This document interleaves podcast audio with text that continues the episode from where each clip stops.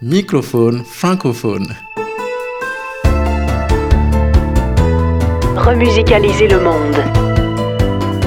Une création radio de Martin Ferron Au micro, Erika Leclerc-Marceau. et Martin Ferron.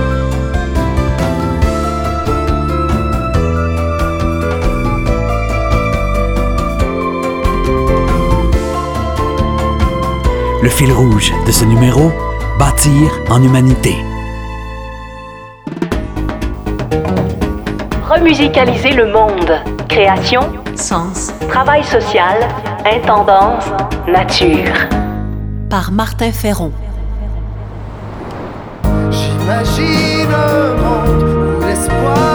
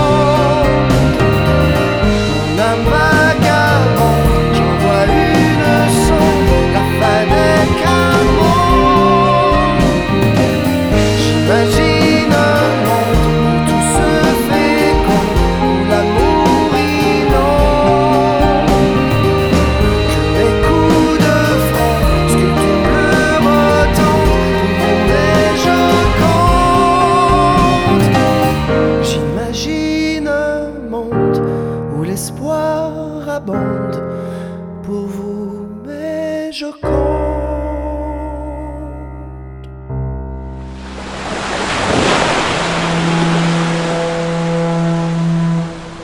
Microphone francophone.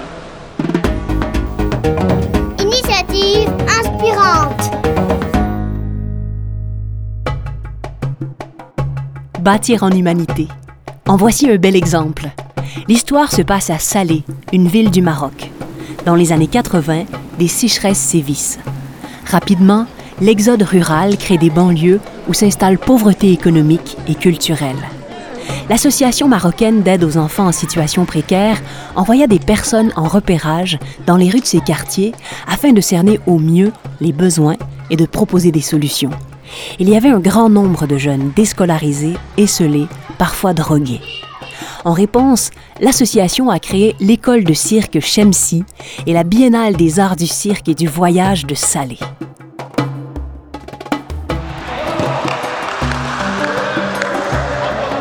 L'école de cirque Chemsi a aidé des centaines de jeunes déshérités par les vertus éducatives et socialisantes des arts du cirque. La formation dispensée par le projet est gratuite et diplômante. L'école fonctionne grâce aux partenariats privés et aux subventions publiques. La créativité de chacun et l'accompagnement personnalisé y sont largement favorisés. L'insertion professionnelle frise 100% certaines années.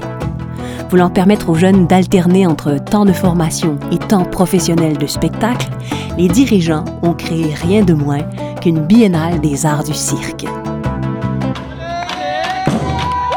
La biennale des arts du cirque et du voyage de Salé rejaillit positivement non seulement sur les jeunes, mais aussi sur toute une société.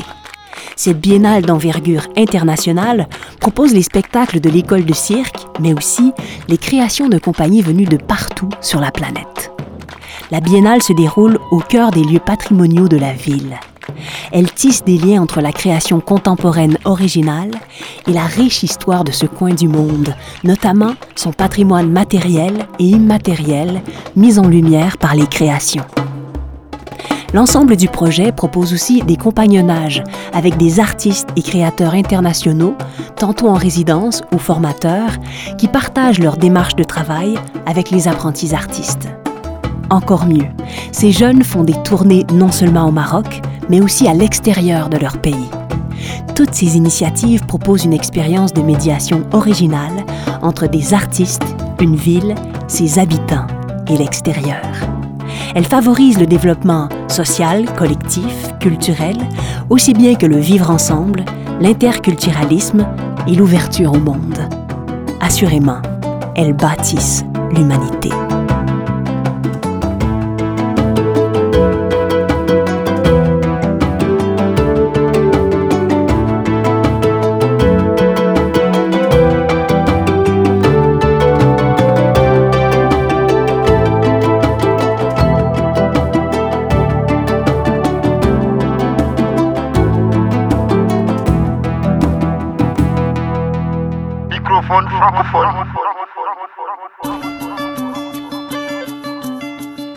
En humanité, harmoniser nos territoires et nos vies, choisir l'interdépendance et travailler au bien commun.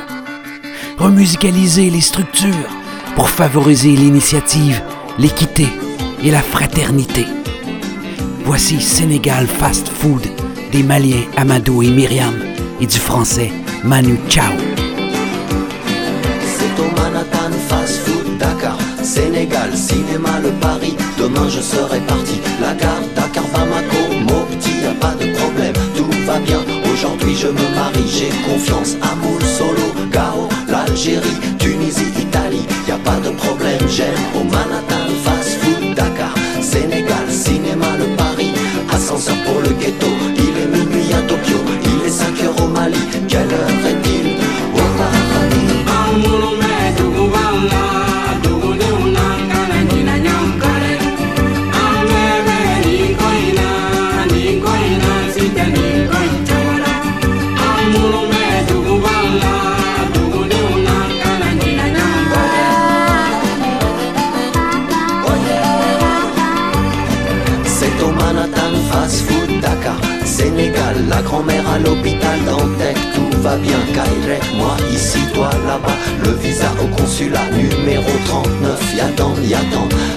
civil Déjà l'an 2000, déjà 2000 ans Au Manhattan Fast Food Dakar Sénégal, cinéma, le Paris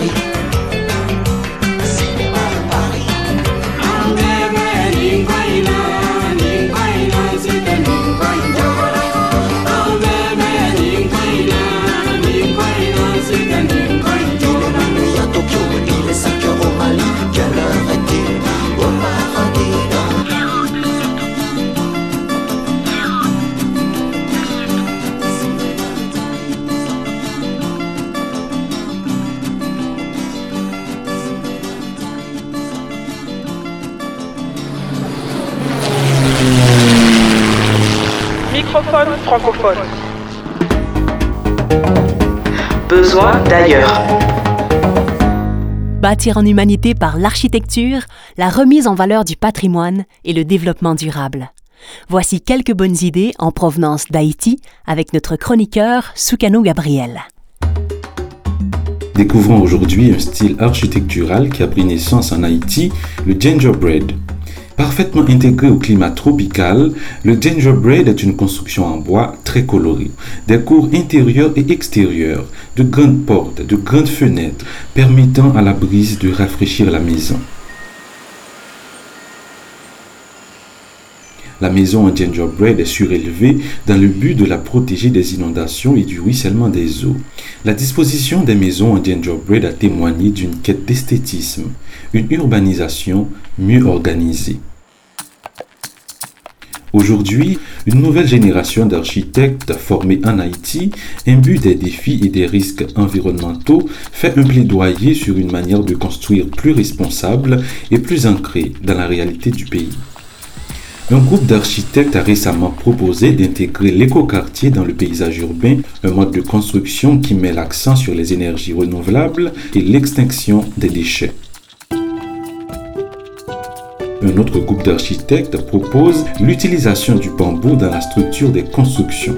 Le bambou est reconnu pour sa légèreté et sa résistance, mais il est aussi une solution en matière d'habitat écologique avec un très faible impact sur l'environnement.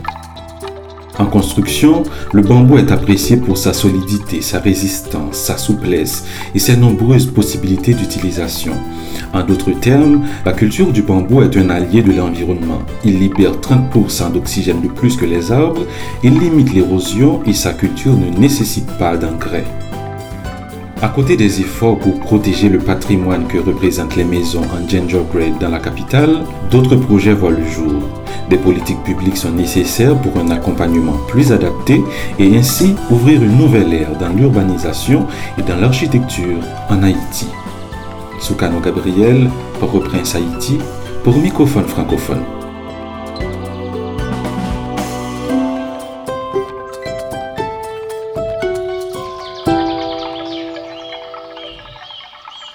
Microphone francophone. Culture de sens.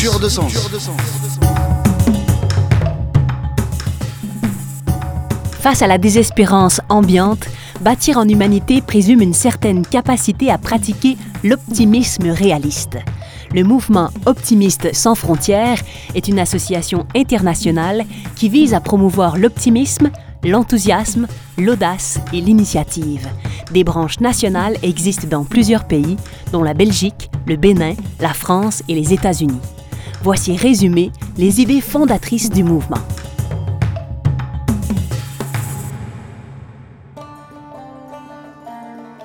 La responsabilité individuelle, collective et structurelle est la condition de l'optimisme. L'optimisme requiert apprentissage, travail sur soi, transformation structurelle et créativité. L'optimisme repose sur des sagesses pérennes incarnées, comme l'amour, la justice et la liberté. Les optimistes savent qu'ils doivent se lancer à l'eau s'ils veulent trouver des perles d'existence, s'ils veulent améliorer les structures. La résignation est une pollution pour les optimistes, même s'ils savent l'importance de se ressourcer ou de prendre d'autres chemins. Être optimiste, c'est décider d'être attentif aussi à la beauté de la vie. Au-delà de ses difficultés, c'est aussi se réjouir et construire sur ce qu'on a plutôt que de se laisser totalement envahir par ce qui ne va pas. L'optimiste parle à autrui de manière vraie, bienveillante, car il sait que la critique est aisée, mais l'art difficile. L'optimisme se construit sur la confiance et les lumières. Elle est l'opposé de nos peurs. La confiance cherche à construire un modèle plus beau, réenchanté, humain et solidaire. La réunion de personnes optimistes augmente la force et l'efficacité de leur enthousiasme. L'optimisme est bon pour la santé des individus et des pays. Il est démontré qu'en cultivant l'optimisme, la santé et la qualité de vie augmentent. Convaincus de ce que la pensée est créatrice de réalité, les optimistes préféreront les bonnes aux mauvaises nouvelles. Chaque jour que nous cédons au négativisme, au scepticisme ou à l'immobilisme nous rapproche un peu plus de l'impasse planétaire. Il est trop tard pour être pessimiste. Vive l'optimisme réaliste.